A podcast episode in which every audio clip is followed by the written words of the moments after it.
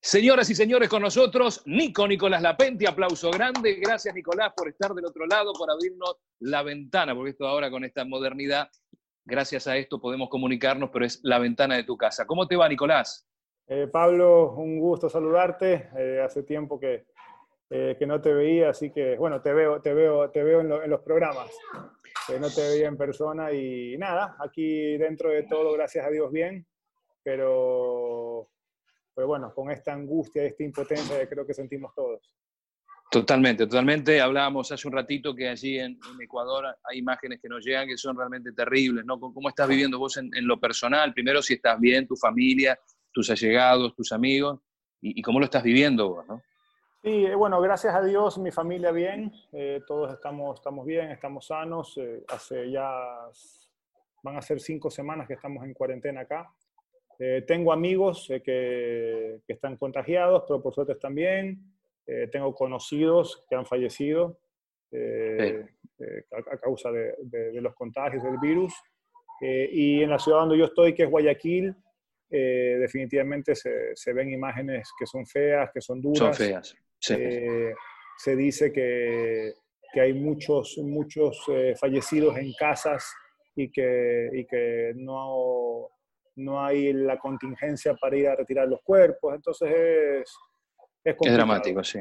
sí, bueno, lo lamento mucho, Nico, por ese lado, eh, pero bueno, la idea es hablar un poquito de tenis, que este, el ecuatoriano te ve más seguido y sabe de vos más seguido, pero bueno, eh, gracias este, a tener una expansión nosotros en ESPN Tenis muy grande, queremos que el público del tenis este, vuelva, vuelva a tenerte aquí en vivo y en directo, por decirlo de una manera, recordando algunos momentos y tu opinión también que vale la pena. Bueno, contale a la gente a qué te estás dedicando ya hace tiempo, ¿no? Este, Nicola Penti, ¿qué es de la vida de Nicola Penti? Si te cruzas con alguien y te dice, Nicolás, ¿qué, ¿qué de tu vida? ¿Qué, andas haciendo?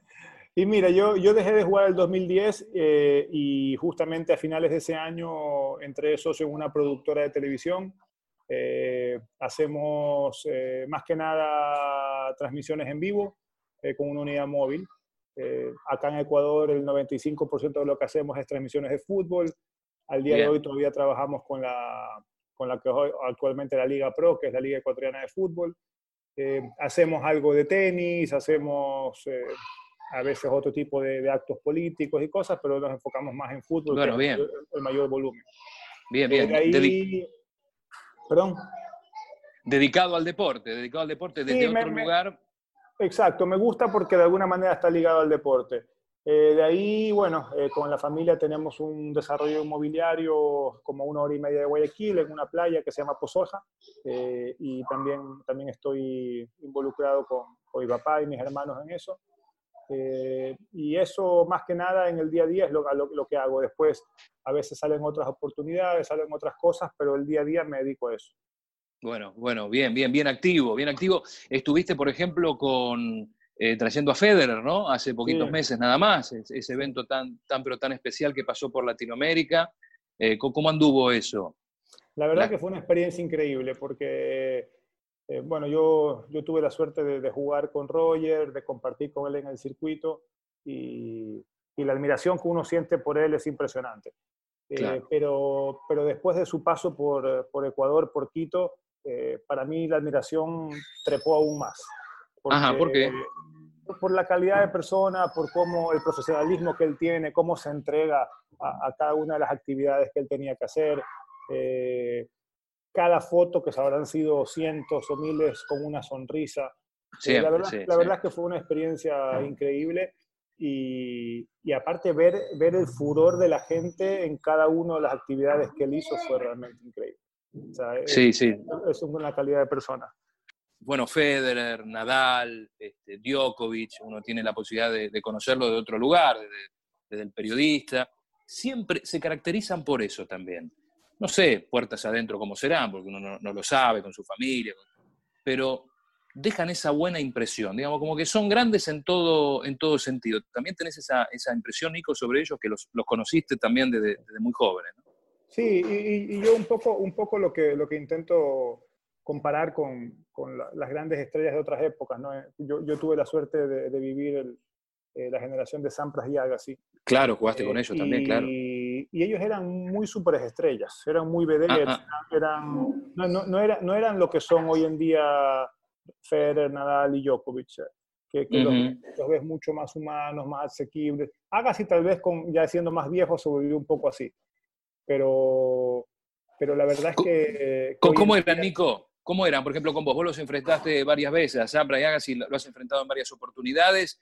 La relación ahí fría, hasta ahí. Este, ¿Por qué decís eso? Bueno, bueno yo creo, creo que primero eh, uno siempre se relaciona más con los latinos, ¿no? En el, caso De, en el caso de Rafa hay un poco más de relación. Roger, pienso que eh, siempre fue muy simpático en el vestuario, por ejemplo, él entraba saludando a todo el mundo con, una mm. buena sonrisa, amable. En el caso de, de Sampras y Agassi, eh, pasaban la menor cantidad de tiempo en el vestuario, eh, nunca o muy pocas veces iban a comer al, al, restaurante de los jugadores. Decían que Agassi ni se duchaba en el club, terminaba el partido, agarraba un carro y se iba a Claro, se iba. Entonces, no, no, no, había, no había esa interacción con el resto de los tenistas que sí la tienen eh, Nadal y Federer, por ejemplo. Claro. Eh, sí, obviamente son Nadal, Federer y tienen, bueno, el otro día Djokovic este, sabía que se iba a suspender, no sé, Indian Wells y, rápido tomó un avión, tiene esas cosas de que son lo, el Big Three, qué sé yo, y que obviamente este, están por encima de, los otros por, por, esas cuestiones. Pero sí, da la impresión que eh, entre los tenistas suele haber buena relación y no es lo que vos me estás diciendo, no, no, no hay tanta frialdad. No, no, no la hay. Esa, al, menos, al menos en mi caso, eh, yo la, la, relación que tenía con, con Sampras y Agassi fue de mucho, mucho profesionalismo de colegas. Claro. Tuve la suerte de Sampras que venga a mi despedida de Ecuador. Eh, estuvo, estuvo increíble, se portó muy bien. Sí, buena onda, pero, bien, Pero no, hay, no había esa, esa relación eh, que hay hoy en día. era distinto, era distinto. Eh, y, yo pienso que esas cosas son que los hacen, los hacen más grandes a estos tres. Totalmente, totalmente. Los, hacen mucho más grandes, los, hacen ver, los hacen ver mejores de lo que son en la cancha por, por cómo se manejan fuera de ella. Qué bueno, Nico. O sea que vos estás metiendo en un combo todo lo que tiene que ver con una persona. Viste que muchas veces se dice, bueno, una cosa es como deportista y otra cosa como persona. Acá estamos metiendo todo en la misma bolsa. El ser humano es un todo, ¿no? Sí, sí, yo pienso que sí, porque obviamente eh, hubo muchos jugadores que en la cancha eh, con mucho talento demostraron muchas cosas y que fuera de ella tal vez no tenían ese carisma o, o, esa, o, ese, ese feeling con el público, con los fanáticos. Y, pienso que, que, eso hoy en día lo, lo tienen ellos, ¿no? Eh, no sé si tenga algo que ver las redes sociales, están más cercanos, más cercanos con, con los fans, pero pues definitivamente, o sea, volviendo a, la pregunta, eh, el, el, la huella que dejó Federer, para mí como promotor y para el, para el público en general, para los auspiciantes, para toda la gente que estuvo involucrada en el evento, fue increíble. Fue increíble. Y, y, como anécdota, por ejemplo, cuando, cuando estaba por llegar, eh, el manager me dice, bueno, me imagino que querrás una foto con tu familia, no sé qué, y le digo, me encantaría, porque aparte venía y estaba menos de un día en Quito. Claro. Le digo, me encantaría, le digo, pero mi familia directa, directa somos 22. O sea, está, no, entramos en plano, entramos en plano, claro. Entonces me dice, bueno, dale una foto grupal y todo. Digo, bueno, listo, una foto grupal. Y estábamos a la mañana del hotel y me llama el manager y me dice, Roger dice que hace muy lindo día y que lo mejor sería, la foto saldría más linda en la terraza del hotel. Entonces, agarramos, nos fuimos para la terraza, fuimos toda la familia y al final fue una foto individual cada uno y fue espectacular. Mira, mira. esos detalles, esas cosas son lo que lo hacen, lo hacen especial. Qué, qué, bueno, Nico, qué bueno, claro, claro, y está bueno que la gente lo conozca también. Pero escúchame, caigo en cuenta, jugaste con Nadal, jugaste con Federer, jugaste con Djokovic, una vez, pero jugaste. Con, este, con, con Sampras, con Agassi, este, sos un privilegiado, ¿no? Como muchos de tu generación. Este, la verdad, estuviste jugando, tuviste la experiencia de jugar con los, los últimos monstruos del circuito. Sí, la verdad que sí, estuve justo como que en el medio, no pude vivir eh, algunos años con, con Sampras, Agassi eh, y después con estos tres. Eh, creo que, siempre a veces cuando comentamos con la gente de, de, un poco mi generación, eh, haber, haber, podido vivir estos, porque pueden, es difícil eh, comparar y, hablar de épocas, ¿no? Pero porque Leiber fue un monstruo, Borg fue un monstruo, y, y McEnroe y Connors y todos. Pero pienso que estas, estas dos generaciones son especiales. Eh, y, quedarán ahí como las mejores y son las que han ido rompiendo los récords. Entonces sí es un privilegio haber jugado con ambos. ¿Y, y, quién es tu, tu, favorito? Viste que está siempre esa, esa disputa, quién, mm. al margen de los récords y, quién termine ganando más, Grand Slams y qué sé yo, pero para vos, ¿quién es el, el tenista que decís, no, de estos tres me quedo con este? ¿Tenés un, eh, favorito? Tengo una disputa fuerte eh, con Nadal y Federer. Ajá. Eh, para mí definitivamente en la, en la, técnica y cómo juega Federer es, es el mejor. su, su, carisma fuera de la cancha también, todo lo que hace, pienso que es el más querido por los fans. pero Rafa tiene un, un don especial de, de, saber no sé si la palabra es reinventarse, pero seguir mejorando constantemente y seguir adaptándose a las circunstancias. Y, la fortaleza mental que tiene es increíble. Entonces, eh, si tengo que escoger uno, yo diría Federer. pero, pero, pero es que Federer por muy poquito arriba de nada. Y, y Federer también supo reinventarse, porque no, no, no, se duermen los laureles, como se suele decir, suele probar, cambiar, este, cambiar de, coach o, de alguien que lo, le dé consejos si es que sabe que tiene que mejorar algo, porque la edad, aunque él es muy sano, pero corre para todos. Este, y lo de Nadal, este, teniendo en cuenta también sus problemas físicos, ¿no? porque según su tío es alguien que vive lesionado, que tiene que, padecer problemas físicos este, continuamente. Sí, sí, sí. Sí, es que yo pienso que eso, eso es lo que los hace, eh, primero, que sean tan buenos, y segundo, eh, lo, que lo que les ha hecho durar tanto tiempo eh, bien arriba, porque mm. una, una, cosa es ser bueno durante un par de años, como lo fueron muchos, eh, pero otra cosa es ser bueno por cuánto, 15 años. 20 años, no sé, no sé. No, no, tremendo.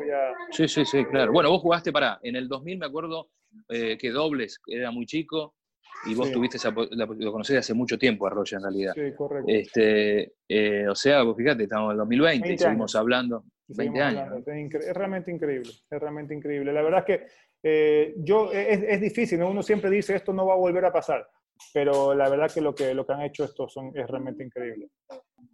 Che, me, me imagino, Nico, los tenistas ahora, ¿no? Guardados en casa, y también con esta cuestión de, de, de, la heladera muy cerca, mucha tentación ahí, este, el entrenamiento, debe ser duro, ¿no? Para, para, el tenista, para el deportista, esperar, ¿no? Esperar el momento para que le abran otra vez las puertas para salir a jugar. No debe ser nada fácil, no debe ser nada fácil porque llega un momento en las primeras, las primeras semanas, de, repente sigues con la motivación, los primeros días y lo sigues haciendo. Pero a medida que pasan los días eh, y, tienes esta incertidumbre, eh, viste que uno, uno, un poco trata de hacer... Eh, los macrociclos y después los microciclos y todo lo mm. demás. Y, de repente te preparas para reanudarte en julio, pero no te reúnes en julio y va a ser en agosto y después va a ser en septiembre. Eh, la verdad que debe ser muy complicado. Debe ser muy, complicado, esa situación. Sí, sí, totalmente. Bueno, eh, hablamos de, del Big Three, muy poco de Djokovic, porque, bueno, Djokovic es el más joven de, de los tres y, es un monstruo también, y, con tema de récords está muy cerca también de, los otros dos, y parece que tiene más tela, ¿no? Para, para, cortar mucho más tiempo para jugar, eso es lo que uno piensa, después este, la vida va por ahí por otro lado. Eh, pero ha jugado con los tres, ha jugado con Zampa, con Agassi, qué sé yo, ha jugado los torneos más importantes. Eh, ¿Con qué partido te quedás? ¿Tenés un recuerdo vívido este, que se repite de algún torneo, de algún partido en particular, o, no, o ya no? ¿Contra, contra, estos Big o, en general? En general, en general, porque quizás me decís, no, qué sé yo, eh, el partido que siempre recuerdo es uno con Albandián, qué sé yo, un ejemplo. No sé, y, por ahí no el de Federer, Nadal, Djokovic, Agassi y Sam. Con, con Albandián no lo recuerdo mucho. perdí, perdí, cuartos de final con David en Wimbledon, que, que, que, fue... Estabas bien ese año, sí, claro. mucho, sí. Claro, Pero mira, para mí, para mí de, los partidos que yo más recuerdo y que más, eh, más significaron en realidad para, para mi carrera fue cuartos de final de Australia en el 99 mm. que le gano a, a Cuchera 8-6 el quinto. y, Hiciste semis ese año. Hice semis que, perdí, con Enquist. y un poco lo recuerdo porque, porque ese torneo fue el, torneo que de alguna manera me, me hizo dar este, este gran salto, ¿no? El, Seis del mundo, ¿no? Eh, sí, y ahora, ahora veía justamente que el año 2000 en esta semana fue mi mejor ranking, fue número 6, eh, en, la, semana de Monte Carlo más o menos. Eh, entonces, ese, partido, primero fue un partido de noche, cancha central, 8-6 el quinto, nunca había estado yo en esa situación y bueno, ahora, ahora comenzó con, con eso de, de la de, qué podía hacer, qué podía hacer, si podía llegar a la final. Enquist venía jugando también increíble ese torneo y yo llegué un poco, un poco gastado de piernas y bueno, para ganarle a Enquist tenía que estar 100% eh, y no, y no pude hacerlo. Pero la verdad es que si tendría que decir un partido, tal vez te diría ese. Ese, vos fíjate. ¿Y, ¿Y, cuántos recuerdos tenés del tenis? Digamos, en su momento obviamente era tu vida, al 100% lo dedicabas al tenis. Eh, pero hoy eh, pasó tiempo, en 2010 te retiraste, pasaron 10 años. ¿Sigues teniendo recuerdos del tenis de vez en cuando? ¿Te vienen algún, algún pantallazo de eso? O, de algún viaje, de alguna situación? O, no? ¿Ya quedó atrás? Sí, no, 100%, porque por más de que, de que no estoy en el día a día relacionado con el tenis, eh, estoy siempre en contacto con amigos que están involucrados en el tenis. Me gusta ver mucho tenis en televisión. Eh, sigo el circuito, entonces de alguna manera siempre estoy involucrado y siempre hay recuerdos. Y de repente estamos viendo, no sé, eh, Roland Garros y te vienen recuerdos de, partidos o situaciones que viviste ahí y lo mismo con algún otro torneo. Entonces, eh, pienso que, es muy difícil, son muy pocos los tenistas que, de repente se retiran y, borran por completo al tenis de su, de su vida cotidiana, de cotidiana o de su mente. ¿Y, qué partido volverías a jugar otra vez? Ese quedó, te quedó, bueno, recién me dijiste uno, el que más recordás, por ahí ese, pero es, viste, siempre hay algo que te quedó atragantado, que si no, hubiese hecho tal cosa, este, me puse nervioso, no sé, este, no, no, no, no leí bien el partido y, me fui y, tendrías ganas de revancha. ¿Hay alguno de esos o no? Sí, seguro, porque hay muchos partidos, así como, como muchos partidos que levanté estando match point en contra, hay muchos partidos que tuve oportunidad de ganar y que por errores o por nerviosismo o por situaciones las terminas perdiendo. Definitivamente cuartos de final de Wimbledon con Alban Dian es uno mm. de ellos porque un partido muy importante para entrar en semi de Wimbledon hubiese sido, hubiese sido muy lindo. Eh, y de ahí, sí, hay mil partidos, así como ¿Ah, hay mil partidos que uno, que uno quiere o quisiera volver a jugar. Eh, hay un partido con, con Sampras en Miami, cuartos de final, eh, que pierdo 7-6, 6-4, eh, solo con un break de saca en todo el partido. Eh, después un, un, partido en Roma también con Rafter, cuartos de final, que iba a set y break, y tendría que haberlo ganado, lo terminé perdiendo. Claro, tenés. son, son, son, muchos partidos que, que de repente se van, eh, dando oportunidades que pudiste haber hecho mejor y que terminas, y que terminas perdiendo. Bueno, veo que tenés presente varios, uno que se dedica a hacer entrevistas, Nico, te cuento que hay algunos que no se acuerdan ni un partido, ¿eh? ¿Ah, son de los míos, yo tengo, yo tengo mala memoria también, pero uno dice, bueno, pará, fuiste protagonista y, no te recordás y por ahí no, no lo recuerdan y no tienen ese, ese, recuerdo tan claro, ¿no? Recuerdan el partido, pero no el resultado la, o la circunstancia. Yo, ¿no? Yo, ¿no? te digo que tengo memoria de elefante, pero, de, en, lo que es tenis, recuerdo mucho. Ajá. Los que tenis recuerdo mucho. ¿Y cuentas pendientes en el tenis? Sí, ¿Sueños por cumplir? Sí, porque ¿qué, es lo que yo siempre respondo cuando, cuando tengo esta pregunta? Eh, Ajá, te hicieron varias veces. Para, no soy original para nada. Está bien. Igual, para, escúchame, Nico. Escúchame, sabía, ¿eh? Sabía que tampoco era algo que, era algo muy sesudo lo que te estaba preguntando. A, lo que me, a, lo que me, refiero es que al menos en mi caso eh, yo me iba poniendo metas a medida que iba avanzando, ¿no? Entonces eh, iba poniendo metas cuando entré entre los primeros 100, después era top 50 y así sucesivamente. Y, y cuando ya entré top, eh, top 10, la siguiente meta obviamente es ser, tratar de ser el número uno del mundo.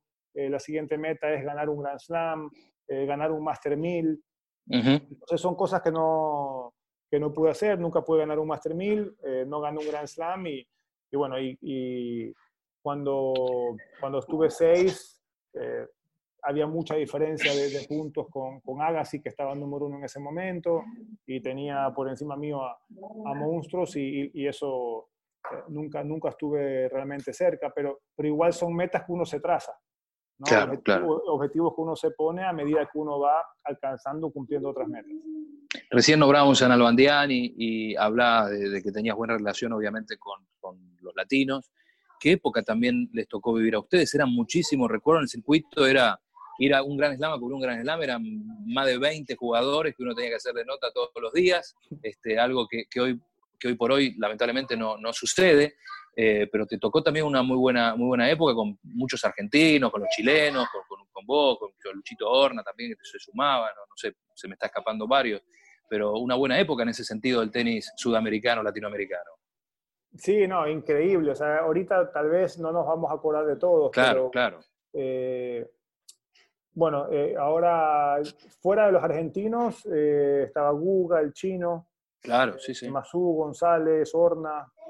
Delgado, eh, y algunos más. Y después argentinos, no sé, habían 10, 12. Eh, era, era, el mejor momento, fue, fue era, era realmente la, la, época de la región, claro. Exacto, y, y, bueno, fue más o menos la época un par de años después eh, de cuando estuvieron los cinco argentinos en el Masters. Exacto, sí. Fue, el que fue, ganó David. Exacto, fue, fue realmente, realmente una, una época que, así como decimos ahora, va a ser, va a ser complicado igualarla.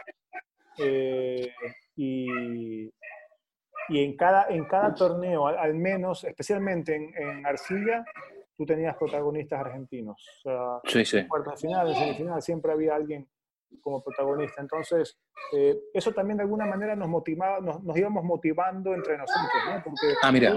uno hacía una final, ganaba un torneo, entonces usted decía, ah, yo también puedo. Claro, claro. Es claro. como que se va creando una competencia sana entre todos. ¿no? Qué bueno lo que estás diciendo, claro. Y, y ahora, a, a, por supuesto, tenemos este, representantes en, en, nuestro continente, pero no son tantos. Y uno a la distancia, este, eh, ¿cómo, ¿cómo, analiza eso, ¿no? Con el presente. Lo, lo, lo, se te cruza por la cabeza y decir, mira, ahora este, no, no, tenemos tantos representantes y, y, hace pocos años atrás poblábamos los torneos, por decirlo de una manera, y eran protagonistas ustedes además. Sí.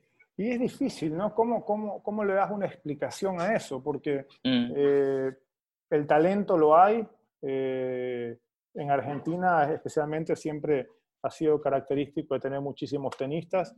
Eh, el por qué antes había más y ahora hay menos, a pesar de que igual hay calidad, eh, es difícil, es difícil, no sé si eso es un tema simplemente generacional, es un tema de que coincidió. Económico. Que, puede ser económico, es un tema que coincidió que justo en, esa, en esos años se dio de que hubo muchos, eh, muchos con, muy buena, con muy buena categoría. No sé si de alguna manera influye que eh, había muchos torneos en la zona y muchos, y muchos jugadores eh, cogieron más puntos y subieron. O sea, habría que, habría que de repente analizar eh, muchas cosas, pero no sabría decirte el por qué. Claro, ¿y cómo lo analizás hoy en la actualidad del tenis latinoamericano, sudamericano en especial? ¿Cómo, como, como un tipo, como decís, que analizás muy bien y que ves todos los partidos y te gusta estar al día en eso? Sí, a ver, pienso que, bueno, lo de Juan Martín es una pena porque obviamente es el, el mejor jugador que hay hoy en día. Eh, después, Schwartzman es realmente impresionante eh, lo que hace porque eh, obviamente da una ventaja muy grande. ¿no? Contra ¿Confiabas en él la... o te sorprendió? ¿Fuiste alguno de los que...? Ah, de... Sí, sorprendió muchísimo. Claro, y, claro. Y, y, realmente verlo jugar es, es realmente un placer porque mm. una, la solidez que tiene, es luchador, una cabeza muy, muy tranquilo, muy... La verdad que, que me gusta mucho verlo. Eh, y después siempre tienes los que, los que van saliendo. Ahora eh, Garín empezaba a jugar muy bien, a pesar de que ya sí. se sabía que, que, es un buen jugador. Eh, eh, Tiago, el brasilero, que ganó Santiago. Eh, y después están los que, los que siempre ya, ya, ya son un poco mayores y que están ahí que, y que tienen nivel. y también estamos en una, en una generación donde los jugadores están madurando más tarde, ¿no? ¿Cómo es eso? Y, y, antes los, los tenistas se, se, metían, los buenos se metían en, los, entre los primeros del ranking con 20, 22, 23, 24 años, y ahora ves que hay muchos jugadores que están ahí y que durante muchos años no pasa nada y que de repente con 28, 29 o 30 eh, terminan, terminan metiendo.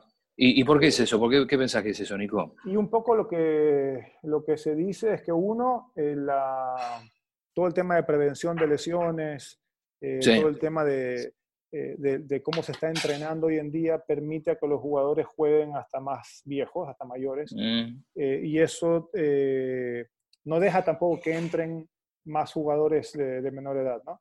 Y la otra también tema de alimentación, se están cuidando más en tema de, eh, en todo el tema de comida y eso también los ayuda a mantenerse más sanos o tener menos lesiones.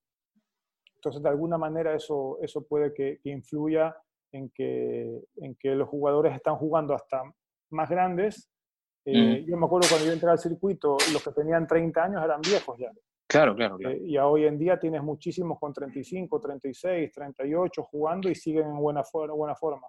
¿Y cómo les cuesta, Nico, a, a, los cracks, pero los más chiquitos, los más, más jóvenes, este, poder estar ahí no peleando? Están, están lográndolo los Master 1000, no pueden tanto en, los Grand Slam porque todavía están estos tres monstruos, pero qué sé yo, este, un Zverev, un Tim, un, un Chorich, este, les cuesta. Vemos que van en camino, pero, pero hasta que estos monstruos sigan estando tan vigentes va, a ser un poco difícil. Y de la nueva generación, a nivel internacional, ¿cuál es el que se te cae la baba? Que decís, uy, mira cómo juega este pibe, cómo me gusta, qué difícil sería enfrentarlo. A ver, ¿quién, quién es? Eh, para mí eh, hay tres. Tres, tres que son los que más me gustan.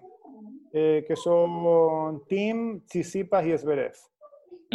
Eh, y obviamente los tres ya están, ya están consolidados ahí, ¿no? Ya, ya son jugadores que vienen eh, jugando un par de años al menos, es Bref tal vez el que, el que más tiempo, eh, pero Tim el que mejor resultados ha tenido.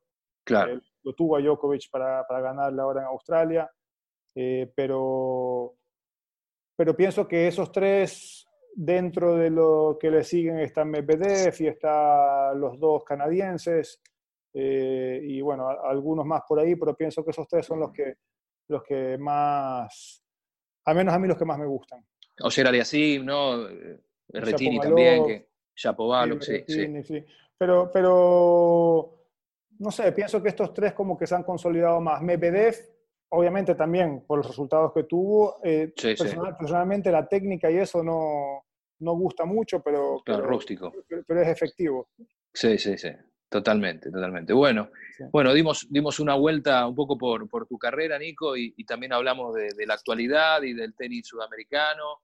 Eh, esperemos, lo más importante es lo otro, ¿no? Para volver a, reiniciar el, el, este, el circo, este, tenemos que estar todos sanos, así que este, me parece va a tardar un tiempo, eh, pero bueno, este, vamos a seguir expectantes a ver cómo, cómo sigue esto, a ver si tiene Federer más chance de ganar un Gran Slam, por ejemplo, se le fue este Wimbledon, este, una pena, este, imagino el, por él, por su cabeza haber pasado también este, esa pena y esa bronca, pero, pero bueno, cuando regresemos yo creo, a... Yo creo, que el que más bronca debe tener es Nadal.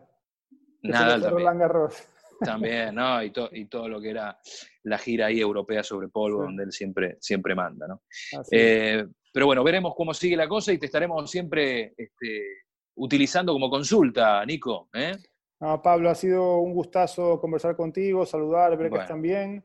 Eh, esperemos, como dices tú, que esto pase rápido, que, que, empiecen las curvas descendentes de, de, contagios y que, y que, bueno, lo más pronto ya todo pueda volver a la normalidad. Bueno, bueno, Nicolás, abrazo grande, un gusto verte. Chao, querido. Chao. Un gusto. Chao. Nicolás Penti.